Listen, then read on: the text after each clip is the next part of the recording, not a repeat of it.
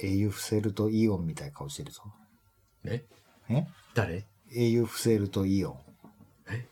誰？初めてこっくりさんやった時に指が走ったところでなぞってった文字が、うん。はい。え英雄フセルとイオンっていう。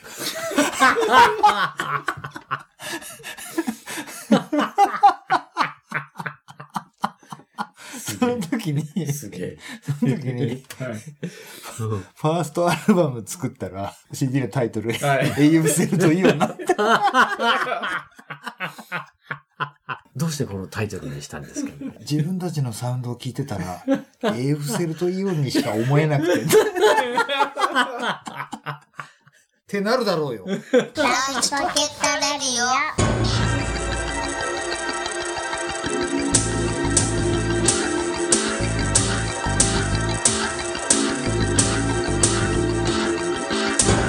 はい、始まりました。はいライチポケットレディオです。はい。今日も私、カニ将軍アキラと地獄の道化師サンバと、眠らないペットセメタリーロッキーで、おお送りしまます。この野郎 す。誰に？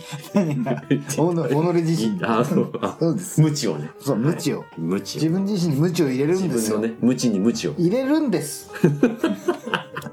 なんでかしこまる。はい。というわけでですね、はい。あのー始まりましたけども、はい。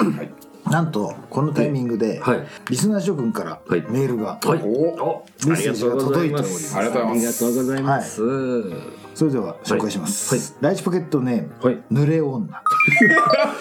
大大丈夫？いきなり、いきなり来ましたね。大丈夫なんですかそれなんだ、妖怪みたいなことじゃないの？でいや、だけど、いや、なんかちょっと生めかしい。うんちょっと、ちゃんちゃんと、あの、生きている人からの。そうじゃない？メールそうそうですよ。そうですよ。例の怪奇現象ではないです。じゃないです。はい。はい。はじめまして。はい。はい。都市伝説好きの濡れ女と申します。はい。都市伝説や怪談系のポッドキャストを巡っているうちライチポケットレディオへたどり着きましたあ。ら、はい。19歳の花嫁のお話、はい心に染みました。うん。他のエピソードもそうですが、うん配信後番組で話された内容や写真をブログで見ることができるのが想像をかきたてられますね。第は第183回のはい。UFO の話に飛びますが はい。実は私の父も空にオレンジ色の光が飛び回ってはい。運転していた車が激しく揺れたという話をしていましたおお聞きましたよ、これ。それは父がまだ生きていた今から6年くらい前のことではい。当時学生だった私たち兄弟を驚かせようとしていたものだと思っていましたがはい。アキラさんの話を聞いてあれは本当だったのかと忘れかけていた父のことを思い出しましたはいはいはい。同じものだったらワクワクしますねうん。発光するおじさんや存在しない児玉くんの話ドッペルゲンガーとバンドを組む話はいはい。焼き芋人形の話パチンコ屋のピエロの話にはい。武器を持った男が女を手にする話アンパンマンに扮したアキラさんステージから転落。はい。はい。あっという間に聞いてしまいました。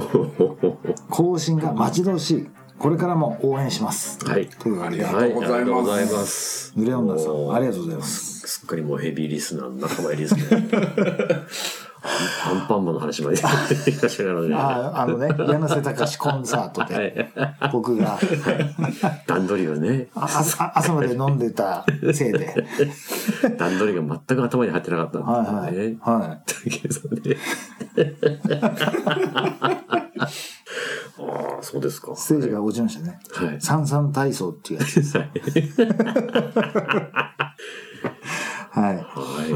ええ。UFO の話ですよ。そうですね。はい。やっぱりいますね。空にオレンジ色の光が飛び回って運転していた車が激しく揺れたと激しく揺れた。いやほいやー。限りなく近いんじゃないですかね。ねうんええしかもよくそのおとお父様のお話でね、ねそうだね。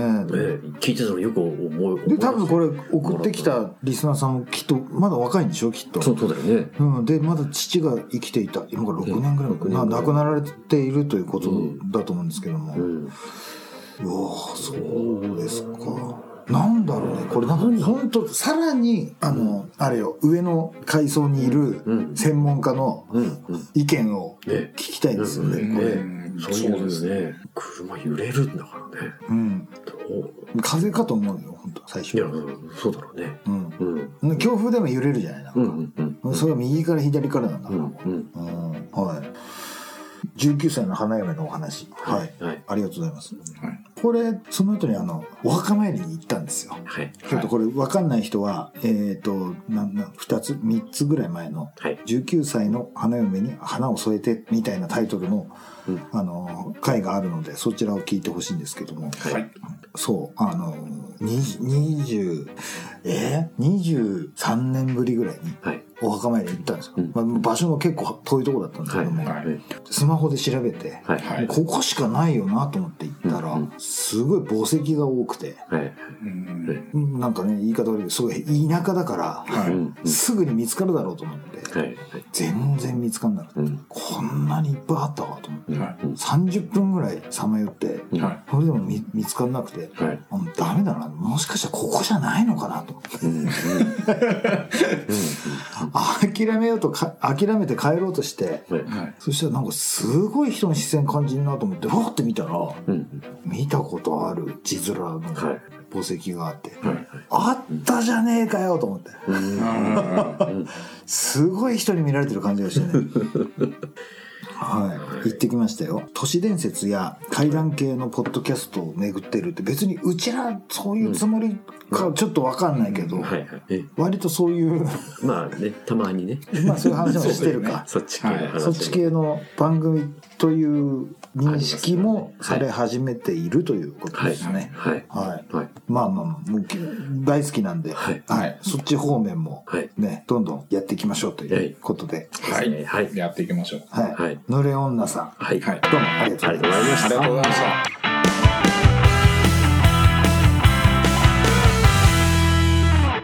ライチポケットネーム、はい。はいポケモン GO。おお来たよ。PG。はい。PG っていう ?PG っていう卵みたいにちょっと言っちゃった。ごごめんね。はい。どうも、ライチポケットレディオの練乳ミレンマドレーヌポケモン GO です。なんか真似ついに真似しようとしてるのか？ついに、あれだね、なんか、仲 染まってます染まってますね完全したいに感じが。はい。なんかひしひしと。はい、はい。うちのブログの真似なんでしょうか。はい。はい、えーと、女の子とのはい連絡が途絶えました。来たよ。来たね。来たよ。はい。いつでも、もうその準備はできてました。何が来てもいいように。はい。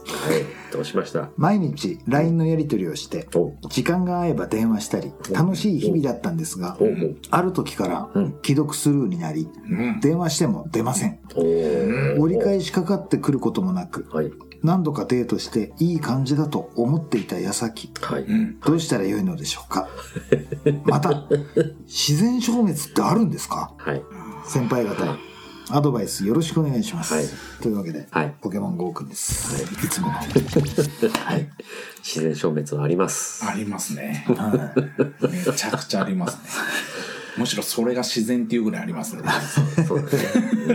とある時から既読スルーになり、電話しても出ません。しょうがない折り返しまあ、しょうがないわうな。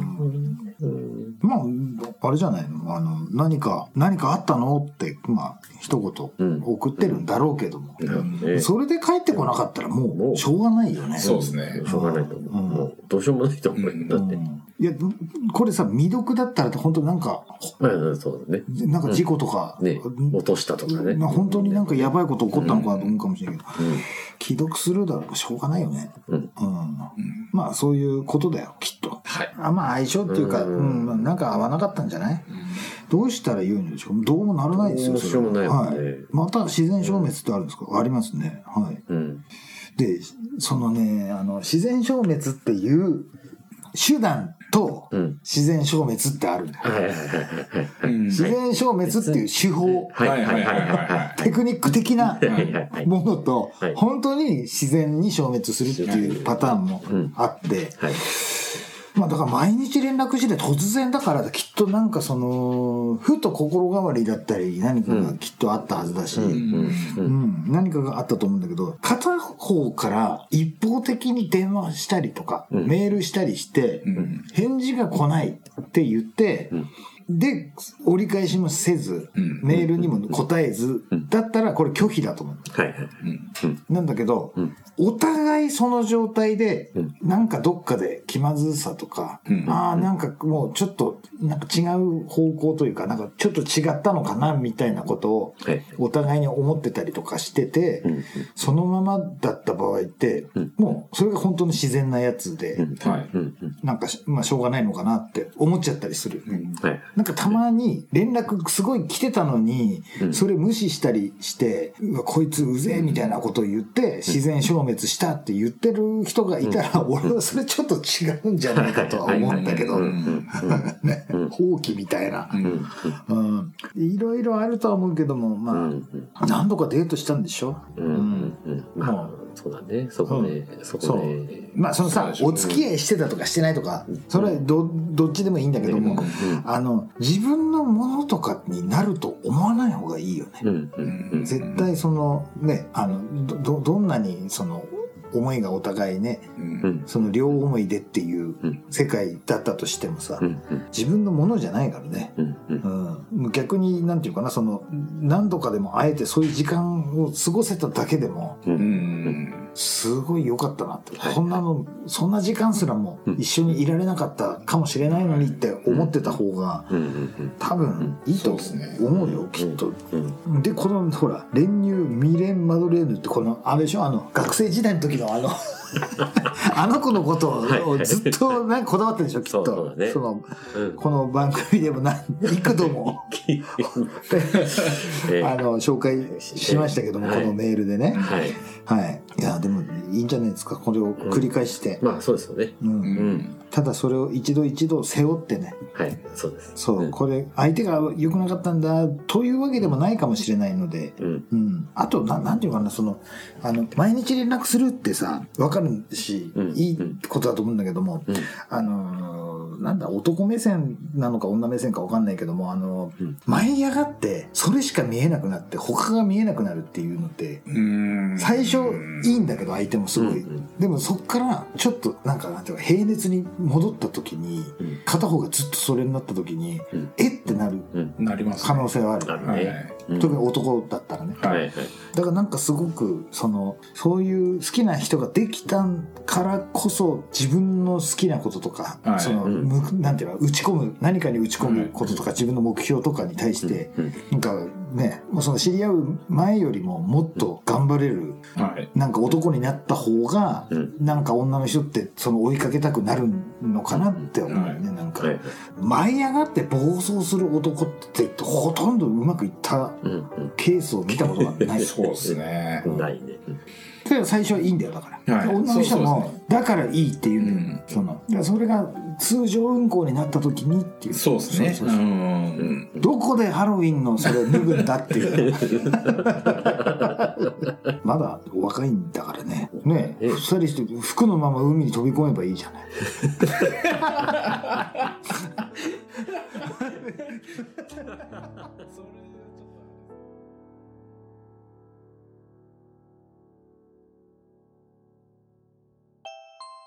でもなんか自然消滅って聞いたらうん。ちょっと思い出したことがあってうん。俺も若い時にうん。まだ携帯電話が全くなかった時代ほう。ああでうんまあ地元の看護学校に通ってる女の子と、うん。まあ集団に飲みに行って集団で？集団で飲みにどういうこと集団？まあ合コンみたいなことやったんああ学生その看護学生のうん。子ら子と、だと。うん、でまあお互い結構いい感じにあなったなってはいでその連絡取るのがその寮みたいなのが入ってたから、うんその寮に電話をしてうん。本人に取り継いでもらってみたいな、はいはいちょっと面倒くさい形だったのね、うん。携帯もない時代だったんで、でまあ何回かデートしてでお互いにいいって思ってるはずなんだけどうん。その次にお互い何も口を割らないわけよだから。うん割らないと踏み出せないみたいな。はいはい。あの当たり前すぎたのかわかんないけどうん付き合ってねとかっていう俺と付き合ってくれとかっていう言葉が出なくて、向こそうれはだってそれは男の言葉を待ってたんだろうよそれは。だからそうお互いにその、お互いに、待っちゃってたんだよ。いやわかるけど。うん。えー、でも今時代とかもあるのかわかんないけど、うんだけど 女の子って基本、ま、なんていうの受け身そうそうそう。だからうん。俺も受け身になっちゃってた。なんそれさそれだから、それあれだろあの,、あのバレーボールでバーンってた飛んできた時にお互いに「お前取るんでしょ」みたいな二人とも突っ立ってポンポトンポトンって落ちるやつそうそう。そうですね。その状態で、結局それで、お互いに、れたんだ話お互いに連絡が来ないことに、っていうことで切ないだからす本当にそれが自然消滅しちゃって、ー、えー、切っない。ていうのはあったよ。うんとうん。あでもまあ自然消滅っていうか何にもなってないよねまだまあまあそうね。そう発芽してないから、まあ消滅っていうか芽生えなかったっていうそうだね。話で、うんうんうんうん。そんなの思い出しちゃった。うんいやでもねあのーあるんだよねうん。なんかあの歯車と歯車があって、う男女のねうん。それがまあ人とかその経験値とか人間のでかさによって歯車の大きさって違うんだけど、うんそれ知り合った時から噛み合って回り始めた時に、うんお互いがどれぐらい大きい歯車か分かってないのね。うん。うんでうん、時にその欠点とかもあったりして、うんやっぱり歯が欠けてる部分もあるんだよ。だから肝心な時に欠けてると、こ本当にこういう男ってって言われたりもするんだけど、はいでも他で結構補ってたり。するんだよね。うん。で、それが何回転も何回転もした時に、あ、またここ欠けてるところが出てきた。うんお互いにね。で、それが繰り返されてる時に、あ、このぐらい大きい歯車同士が噛み合ってて、こっちがこのぐらいのサイズで、向こうこのぐらいのサイズで、いつもあそこは欠けてるのねってことが分かってくるんだね。はいはいはい。そので、それを我慢できるかどうかなんだよね、うんきっと。その夫婦関係とかもそうかもしれないけど。うん。それに気づくのに時間がかかるんだよ、きっと。はい。うんうん。だからなんかそのもう根本的にああむ俺乗った船間違ったなってこともやっぱさかつて思い出すとあってさ、ああもうダメだと思って、うんあのもう本当は腹立っちゃうし、うん。で向こうの言ってることを聞いてると腹立つしこっちの言ってることなんかもうなんか全く聞き入れないしっていう世界だって、あこれだ俺これ怒ってたらあのもうここにいちゃダメなんだと思って。うん。うん。で俺あのコンビニ行ってくるわって言って、はい。そのまま出て、うん。電源切ってそのまま二度と戻んなかったことおー えーうん、だけど結局まあその電源切ってた時間がどれぐらいだったか分かんないけど多分1度や2度はかけただろうねきっと。帰ってこないからちょっと心配して、でもそれってそっからもう全く連絡来なかったから、うん。悟ったんだよお互いになんか、ああ、なるほど、なるほど。うん。うん。だからなんかそういうなんか星のもとというか、はいそういう生命体同士だったんだなっていううんようなこともあるから、うん。うん、何が正しいかってだって今が一番正しいじゃんはい。おそらくう。ん。ねなんかねよく芸能人でなんか誰々が不倫してどうでとかって言って、って言ったとしてもその不倫相手と今幸せになってれば。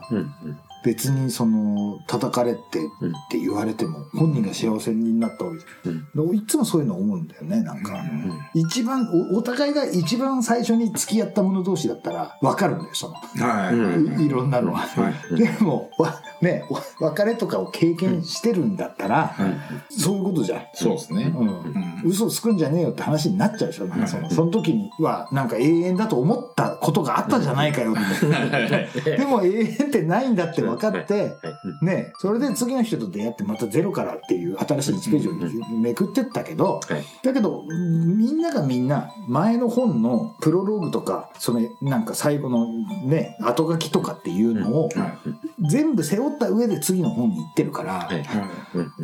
全部背負ってるのねいろんな人との出会いとかあるんで、うん。なのでだからさっきのそのポケモン GO 君もうん。なんかそういうことがあったっていうのをうん。相手がそうだったからこうで違う人だったらそうじゃないんだっていうこともあるかもしれないけども、い。はい。うん、なんか全部あなたのひいいそのい一本のね人生のうん道これからね長い道のりはもう全て背負っていかないとまた同じことを何度も繰り返してしまうのではないかっていうこともまあ上からものを言えるような 人間ではないですけども僕らもね。はい。はい。頑張ってほしいなと思います。はい。はい、そんな、い。オレンジの発光体番組ではですね やべえ、揺れてる揺れてる。皆様からの温かいメッセージを募集しております。はい。はい。当番組へのメールアドレスは e メールライチポケットアットマーク gmail.com ですこちらの e メールアドレスはお聞きのシーサーブログ並びにポッドキャスト並びに Spotify はいの方に貼られております、はいはい。それからライチポケットレディオツイッターっていうのをやっております、はい。はい。あとはライチポケットダイアリーというブログもやっております、はい。はい。そちらもよろしくお願いしまお願いいたすします。とい。うわけですねはい。はい。久々のはい。メール会でしたけど、そうですね。はい。はい。はい。もうあれじゃないですか。か。はい。もう年末？うん。もう年末？もう近いですはい。ね。もう、そうですね。え、うん。来月？来月年末説？説。って。説。じゃない。何が何がそう都市伝説。天動説。みたいなのね。都市伝説。みたいな。あそうですか。はい。はい。早いですよ。もう、その辺も考えていかないと。うん。そうだねなん。か、なんかやるんですか？年末は。今年は。やるんじゃない？うんどうしましょうね。やるんじゃない？なんかやりますか？うんやるんですか？あとは指示待ちじゃない？うん誰の？ああ、はい。ねさ境川さん。境川さん境川 P の、はい。あの、はい。指示待ちじゃないですか、それは。笑いすぎだよ。何がそんなに、そんなに怒るなんだ、それ大好きだな、お前。いや、境川さん、なんなんツボ入っちゃうんですよね積もってんの？それ。なんか、やらされると思うんですよは。で、なんなんだっけ、あの、2022年度のはいスケジュールっていうのを、はいなんか今年中にある程度決めるっていうはい。話になってるんで。へー。なので、ははいい。はそういう話も、はい。しなきゃいけないうんしなですね。きゃいけないですね。はいはい。はい。はい。というわけで、はい。はい。今日も最後までお付き合いいただきありがとうございました。それでは今日もライチポケットレディオでした。